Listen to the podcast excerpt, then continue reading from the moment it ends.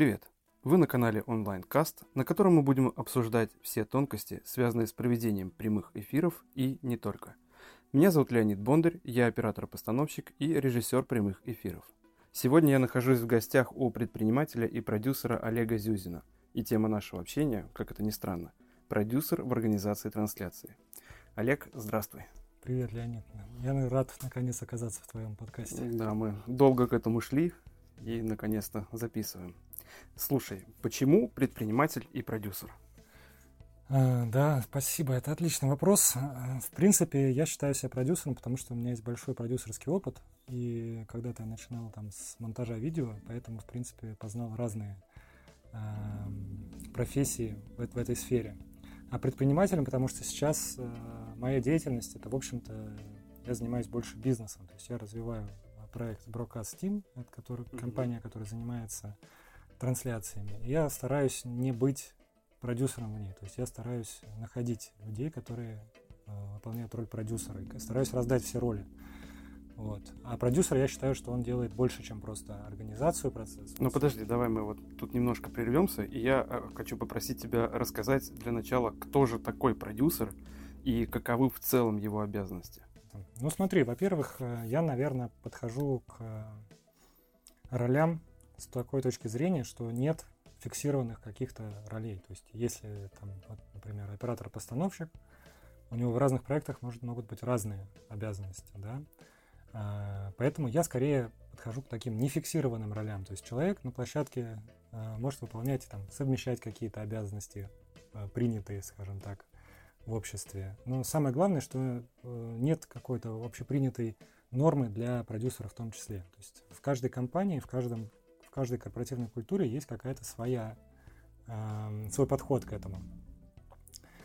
Э, я понимаю, что эта сфера съемки, трансляции, э, тут очень много людей, э, фрилансеров, которые сегодня работают в одном проекте, сегодня, завтра работают в другом продакшене, и из-за этого появляются какие-то перекликающиеся. То есть человек приходит в компанию, ему говорят, так, ты здесь, например, линейный продюсер. Он так, он так себе представляет, что такое линейный продюсер, начинает работать как, как линейный продюсер, как он это себе представляет. Но в этой компании может быть другое представление. Ну, понимание того, какой есть. Да. Кто, собственно говоря, какие обязанности исполняет этот линейный да, продюсер. Да, да, да. Про роль продюсера в онлайн-трансляциях. Это мы сейчас с тобой примерно обсудили, но все же хотелось бы понимать. Вот э, я как оператор, оператор-постановщик и режиссер прямых трансляций знаю свои обязанности. То есть я прихожу на площадку, у меня есть, вот если я просто оператор, я сажусь условно за камеру, э, не будем расписывать полностью, что я делаю, ну там условно я слежу за своей картинкой. А что делает продюсер? Скажем так, что делает продюсер на площадке во время э, мероприятия? Uh-huh. Uh, да, но я бы не ограничивал роль продюсера только площадкой, потому что, ну вот опять же, в нашем подходе продюсер начинает работу с э, клиентом еще до площадки. И, в общем-то, самое главное, что, с моей точки зрения, должен делать продюсер, он должен понять задачу клиента, перевести это на свой язык, на язык команды и сделать так, чтобы эта задача была выполнена. То есть, То есть по большому счету, продюсер должен объяснить команде, что э, хочет клиент. Да, то есть он Скажем должен понять, так. что должен клиент, и транслировать это команде. И... Так, хорошо. Раз мы коснулись э, команды, давай поговорим про подбор команды. Э, какой у тебя подход к людям и какие основные критерии в поиске команды, в поиске исполнителей? Угу. Слушай, команда это мой любимый вопрос. Я считаю, что команда это ключ к любой вообще задачи к э, любому бизнесу, так что команда это очень важно. Я подхожу к команде таким образом, что, конечно, э, костяк команды это всегда люди, с которыми я работаю постоянно, с которыми у меня выстроены, выстроены отношения, которых я хорошо знаю и знаю их сильные и слабые стороны. То есть, эм, опять же, роль, роль человека в проекте может отличаться в зависимости от его сильных и слабых сторон. Например, есть операторы-постановщики, которые сильны там в постановочных съемках, например, а, с людьми, но при этом не умеют абсолютно снимать там более репортажные ролики, да. И это, конечно, нужно знать. То есть, когда ну, это очень такой простой пример, как, в принципе, операторов нужно посмотреть по портфолио, что они умеют, что не умеют, но это тоже не всегда понятно. Вот. Но по остальным людям это важно, важно знать, понимать. А, вот. Так что, наверное, когда я еще собираю команду на какой-то проект, а, в первую очередь я беру людей, с которыми я уже работаю, а, с которыми у меня уже есть понимание, э, как взаимодействовать, и которым которых не нужно будет которым нужно будет онбординг проводить такой, то есть вводить вообще в тему того, mm-hmm. чем мы тут занимаемся, как, какие наши, какой наш подход, как мы там общаемся на площадке, как мы, что мы делаем, что мы не делаем и так далее. Вот, это первая часть. И вторая, мы подбираем часто для каких-то постановочных проектов, мы берем аутсорс, например, операторов, которые снимают что-то очень узкоспециализированное, например, там бьюти съемки или а, предметку качественно снимают, и вот с ними уже работаем как бы как техническое обеспечение и как агенты этих самых операторов. Ну, тут начинается работа э, с такими с аутсорс людьми. А какой критерий вот э, выбора людей со стороны? То есть я э, знаю, что у тебя есть команда, а, практически, ну, как бы одна команда, с которой ты чаще всего работаешь. Но какой критерий э, должен, точнее нет, какими качествами должен обладать, допустим, оператор, чтобы ты позвал его на проект? Совершенно незнакомый тебе человек. Какими качествами должен обладать? Да, понял тебя. Ну, в первую очередь, наверное, интерес к своей работе. То есть э, э, по людям, люди, можно сказать, делятся на два типа. То есть э, первый тип людей, которые приходят работать, они приходят работать за деньги. То есть вот они приходят там с 9 до 6, получают свои деньги, разворачиваются, уходят. Они, может быть, уже имеют большой опыт, стабильно выполняют свои задачи, но от них с ними получаешь ровно то, что ты как бы просишь или меньше, скажем так. Угу. Вот, наверное, когда человек лю- любит свою работу и Э, приходит на работу с э, интересом, хочет что-то создать новое, привнести что-то новое, может быть, с каким-то новым э, подходом сделать что-то, вот, то это дает, во-первых, такой настрой энтузиазма всей команде остальной, да, потому что он делится как бы своим энтузиазмом со всеми. Плюс это э, дает возможность развитию всей команды, а, и всех двигает вперед. Так что я считаю, что, наверное, первое, на что я смотрю, это вот отношение к работе, как человек вообще э, смотрит на свою работу, развивается ли он в своей деятельности. Э, и исходя из этого я беру людей на ключевые позиции, то есть не, не на какие-то линейные, где человек приходит, делает свою работу и уходит, а где надо как-то включать э, мозг и э, что-то что привносить. Хорошо, я тебя понял. А, тогда перейдем, наверное, к следующему вопросу. Думаю, что этот вопрос может заинтересовать многих. А, мы же можем озвучивать компании, с которыми ты работал? Угу. А, не все. Не все. Ну, давай так, давай. А, можешь ли ты озвучить компании, с которыми ты работал, которые можно озвучить? Угу. Да, ну сейчас мы работаем с э, Positive Technologies, это технологичная компания по кибербезу, с Яндексом, делаем для них подкаст ежемесячный. Давай, наверное, мы вот как раз на этих двух компаниях остановимся. И поговорим про следующее. Отношения с клиентом. А, собственно говоря, как клиенты вышли на тебя, или это же ты вышел на них, а, вот об этом хотелось бы поговорить. А, ну и, собственно говоря, существует ли какая-то стратегия поиска клиентов и как с ними общаться? Фух, это очень глобальный вопрос. Да, да. я думаю, это сложный вопрос. Да, согласен. Да, ну, э, тут есть стратегия. Я думаю, что многие меня поддержат в том, что все-таки в первую очередь нужно работать над э, продуктом, над сервисом, да, и делать свою работу хорошо. И я верю в то, что, опять же, э, сохраняя наш подход к работе, такой вовлеченный, э, с интересом, с энтузиазмом, мы э, как бы производим положительное впечатление на клиентов. Я скажу так, что в принципе почти все клиенты, которые у меня есть сейчас и которые появляются, это сарафан. То есть э, кто-то рекомендует, дальше приходят новые люди. Таким образом мы работаем. Вот, наверное, вот это самое главное. Ну, на самом деле я тебя поддержу, потому что у меня по большей части то же самое. Я уже не занимался поиском клиентов, наверное, лет пять. Mm-hmm. То есть, э, если раньше были моменты, когда ты выкладываешь свои портфолио куда-то там в интернет, э, на какие-то сервисы, и там, может быть, тебя кто-то найдут, то сейчас это по большей части сарафанное радио. Собственно говоря, мы с тобой познакомились тоже по сарафанному радио. Точно. Так что, друзья, сарафанное радио работает, и даже в крупных проектах с крупными компаниями, такими как Яндекс и Positive Technologies, это тоже работает.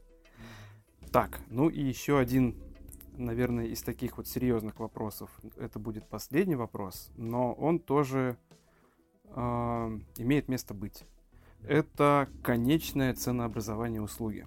Трансляция, насколько ну, многие знают, надеюсь, это довольно-таки специфическая вещь, у которой нет какой-то конкретной стоимости. Поэтому вопрос, как происходит конечное ценообразование услуги? Фух, сегодня все вопросы такие прям, знаешь, в, в самые боли попадают, потому что все вот эти вопросы, они действительно периодически посещают меня и как такие экзистенциальные кризисы маленькие. Э, по поводу ценообразования, э, вот так как я давно, в принципе, в э, сфере видеопроизводства и в том числе в трансляциях, я уже много, во, во многих компаниях даже поработал с этим и во многих продакшенах, и по-разному посмотрел подход к ценообразованию и так далее. Я пришел для себя к модели, что у меня есть фиксированные цены на услуги. Mm-hmm. То есть на каждую услугу, там, не знаю, выход оператора, набор камеры, там, компьютер. Ну, и, а, еще важно, что э, эти услуги, они э, понятны для клиента. То есть я не прописываю каждую железочку, там, я не знаю, как грипхед да, э, клиент вообще даже не представляет, что такое грипп ну, Конечно, я думаю, что у него даже вопросы будут возникать, что это такое, за что я плачу деньги, собственно вот. говоря. Да, да, поэтому я стараюсь сформировать э, все услуги в понятные для клиента такие наборы, которые уже э, имеют свою цену. И они имеют свою цену для всех клиентов, для всех проектов. То есть я не пытаюсь там на ком-то нажиться больше, чем на другом. Вот. И э, дальше идет Э, часть уже осмечивания проекта. Угу. И вот это очень творческий процесс. Да, как человек, который часто составляет сметы, понимаю, о чем ты говоришь, конечно. Да, то есть э, тут э, начинается придумывание проекта, по сути, технической его составляющей, как он будет реализован, и предложение клиенту. Да, сейчас большую часть смет для Broadcast Team считаю я сам. Угу. Это, наверное, вот одна пока не делегированная э, такая черта, ну, это обязанность, которую я пока не могу никому делегировать, не могу разделить ее на понятные составляющие. Мне это... кажется, чтобы это сделать, человек нужен, должен быть э, достаточно близок к тебе, это первое, и он прям вот должен быть в теме, в теме того, что происходит. Да. Да, то есть тут важно просто понимание не просто того, как составить э, смету, как таблицы составлять или там формулы протягивать, а нужно понимать, как реализовать этот проект, то есть уметь себе представить э, это э, происходящее. Вот. И, э, ну, я всегда стараюсь сделать так, чтобы для клиента это было максимально выгодно. То есть э, не запихивая в смету то, что там не нужно, не знаю, лишнюю камеру, э, кран, если он не нужен. Маленькая такая ремарочка. Я не буду называть компанию, которая занималась этим проектом, но а, пару лет назад ко мне обратилась всем известная компания Мегафон а, с просчетом трансляции в Сочи. То есть мероприятие должно было пройти в Сочи. Это было, кстати говоря, до ковида. Вот. А, я, собственно говоря, также составлял смету, отправил ее клиенту, после чего мне прислали смету от той компании, про которую мы не будем говорить. И когда я посмотрел на эту смету, если честно, у меня волосы встали дыбом от того, что написали люди, от каких ценах там были речи. Ну так, вскользь упомяну, что компания, про которую мы не говорим, запросила за два дня трансляции порядка 7 миллионов рублей. А, у них было в ТЗ, ТЗ это техническое задание для тех, кто не в курсе, всего три камеры. Ага. И за три камеры такая сумма. Неплохо, неплохо ребята да. зарабатывают. Ребята зарабатывали очень хорошо, но я считаю, что так делать нельзя, потому что каким бы ни был клиент, он в первую очередь заинтересован в качестве своего продукта. Угу. А когда вот такой вот, собственно говоря, о чем мы говорили ранее, что люди, которые просто зарабатывают, люди, которые работают с какой-то целью. И эта цель не заработать средства. Вот. А, вот об этом еще. И э, раз уж мы э, коснулись вот этой темы ценообразования, скажи, пожалуйста, какие ставки у хорошего продюсера? Вот если это не секрет, какие ставки, сколько может заработать продюсер? Возьмем э, средний проект, небольшой, средний проект. Сейчас я подумаю, как ответить. Я просто знаю некоторых продюсеров, которые, с одной стороны, работают очень хорошо, но зарабатывают какие-то сущие копейки. То есть это даже не ставка ассистента, хотя хороший ассистент тоже стоит нормальных денег. Это ставка мальчика, который там приносит, не знаю, сэндбэк донести до пятого этажа. То есть вот есть у меня и такие знакомые. Очередной непростой вопрос. Ну подожди, я же не спрашиваю, сколько конкретно ты зарабатываешь. Я спрашиваю вот аккуратненько, угу. сколько может заработать продюсер. Да, ну смотри, э, вот если говорить про продюсера, нанятого на проект, угу. то я считаю, что э, адекватная, скажем так, адекватный гонорар, он примерно где-то 10% от стоимости проекта. То есть, условно, если проект на полмиллиона, угу. продюсер зарабатывает 50 тысяч. Вот, да, при, при, при условии, что, ну, так, это, опять же, это обсуждается везде по-разному, в зависимости от того, что там за э, занятость и так далее. Но самое основное, что продюсер полностью отвечает за проект, делает практически все, что должен делать продюсер, включая там документацию, э, команду и так далее, тогда это примерно 10%. Угу. Хорошо. Отсюда следующий вопрос к каким последствиям может привести сотрудничество с некомпетентным продюсером. Фу.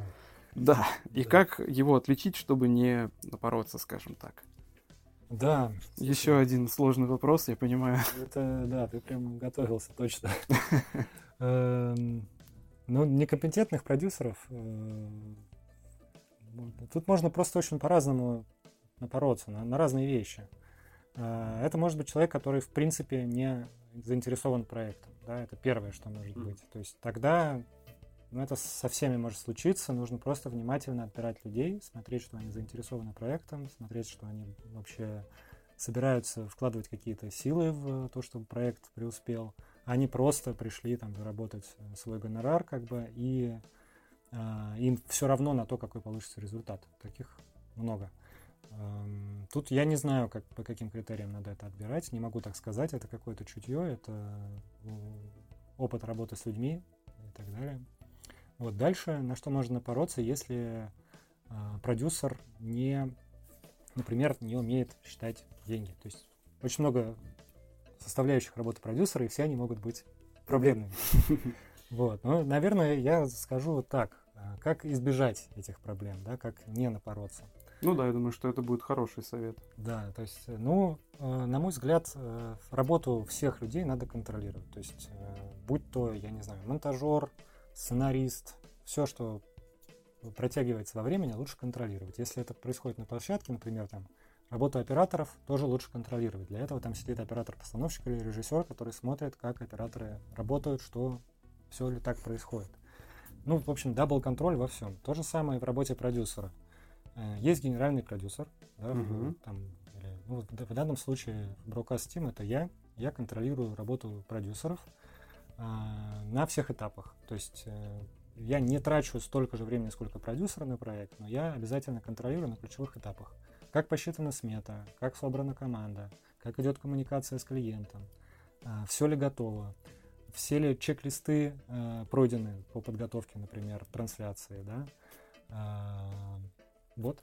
Тотальный контроль. Ну, Совет от Олега Зюзина. Тотальный контроль. Да, многие, многие, кто меня знает, сейчас посмеются.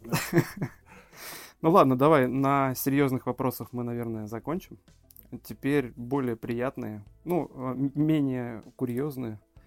А, что конкретно у тебя самое любимое в твоей работе?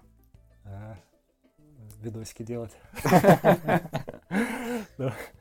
Ну, сейчас на самом деле а, мне меня вдохновляет работа с командой, а, трансляция ценностей, то есть чтобы а, наша команда, наша съемочная группа работала, транслируя ценности, которые важны для меня, которые уже как бы вроде как я вижу, что важны для команды тоже, и точно важны для клиента. То есть клиенты уже отзываются о том, что что, а, что им нравится в нашей работе, это связано с вот этими вот ценностями, которые я стараюсь транслировать. Наверное, это сейчас меня больше всего вдохновляет в работе.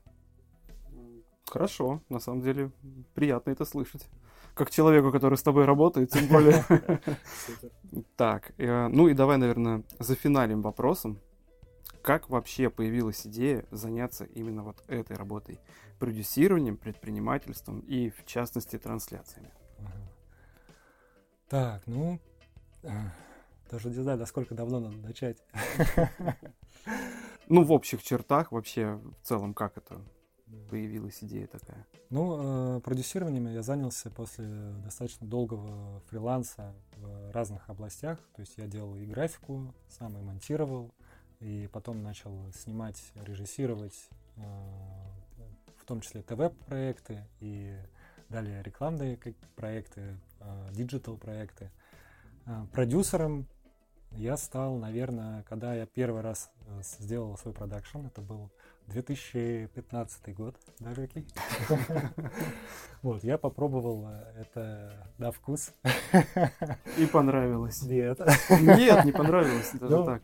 В тот момент э, я бы сказал, что это был такой фейл, потому что мне не понравилось делать все есть, э, В общем, тебя загрузили работой, и она тебя оттолкнула. Но тем не менее, ты же пришел к тому, что занимаешься этим. Да, да. Ну, я понял, что тогда мне не хватало очень много скиллов. Вот, я... А, а у моего друга, Саша Санин, Санин делает видео, а, как раз шел обильный рост проектов. Угу. Вот, и я подумал, что было бы классно развиваться вместе. Вот. И я стал продюсером в команде Саша, Саня делает видео и проработал там несколько лет, параллельно продолжая вести свои проекты, mm-hmm. свои, своего продакшена, но я не позиционировал себя отдельно как продакшн. То есть я э, занимался этим вместе с Сашей, вместе с его командой. Это были отличные годы, я очень много научился и у Саши, и у команды, и в принципе в работе, в работе с этими проектами я считаю, что это дало мне отличную, а, как бы я накопил базу знаний для развития дальше. В том числе я начал работать с трансляциями именно а, Саня делает видео.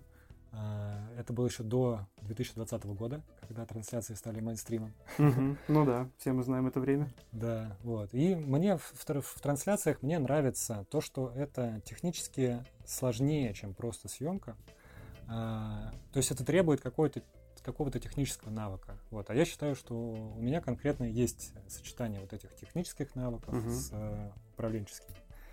А, вот. Мне, у меня потихоньку началась собираться команда людей, которыми, которым я доверяю, которых я могу позвать на более сложные проекты. А, вот. И поэтому, когда уже наступил 2020 какой-то там год, когда, когда прошлый год, 2022, когда м, притормозили вообще развитие всей компании вокруг, угу, да, клиентов да. стало сильно угу. меньше у всех. Вот. И, ну, э, почти у всех. Да. Ну, у кого-то стало больше, да. но, но не у меня. И не у окружающих меня. Вот. Но было принято решение, мы тогда с Ирой э, Белоусовой, сотрудничали, вели проекты вместе мои, мои, мои, моих клиентов. Угу. Кроме того, что я делал на аутсорсе, э, например, Саня делает видео. И э, было принято решение сфокусироваться на чем-то одном и развиваться именно в этом. Потому То что... есть выбрать направление и идти, собственно говоря, по нему. Да, да, потому что было не то, что ощущение, было всем понятно, что конкуренция сейчас возрастет, да. и нужно как-то э, в этом всем плавать. Вот. И мы решили э, сфокусироваться на многокамерных съемках и трансляциях и э, двигаться в эту сторону большими шагами. Э, здесь было важно то, что я был убежден в том, что для трансляции нужна своя команда, своя техника mm-hmm. и какие-то наработанные технологии потому что это технически сложно и вариантов накосячить очень много. Если в съемке есть возможность это исправить на посте, как мы любим, то... Да, во время прямого эфира ты этого не сделаешь. Вообще никак, да. Вот. Поэтому э, начали собирать команду, я закупал, закупался техникой, э, постепенно наращивали базу клиентов, и вот мы на этом пути. Что ж, спасибо большое за, на мой взгляд, очень интересный разговор. Беседа была увлекательной. Спасибо Надеюсь, тебе. тебе тоже понравилось. Да, было супер, вообще интересно. Я даже а не знал, что я смогу столько говорить подряд. Познаем новое. Познаем новое. Открываем для себя. Никита хочет. У нас вопрос из зала. Так, вопрос из зала. Э, ты знаешь свои сильные стороны? Потому что у каждого продюсера в любом случае есть какое-то направление, знаешь? Ну да, я вот, наверное, сказал бы, что я в технике подкован и могу разобраться в технической проблеме, плюс принципе, я постоянно в... чекаю новости на тему того, что происходит в, в этой сфере в плане техники. Ну и второе — это управленческие скиллы. То есть я тоже в этом плане развиваюсь, прохожу курсы, э, двигаюсь. То есть вот две сильные стороны, наверное. Предпринимательская, управленческая и техническая. Напомним про совет от Олега Зюзина. Контролируйте все. Что ж, спасибо еще раз а, за увлекательную беседу. На этом мы, наверное, прощаемся с нашими слушателями. А, делайте качественные трансляции, совершенствуйтесь, познавайте мир с разных сторон. С вами был Леонид Бондарь и Олег Зюзин, а также Никита Петров. Подписывайтесь, чтобы не пропустить новые выпуски. До новых встреч!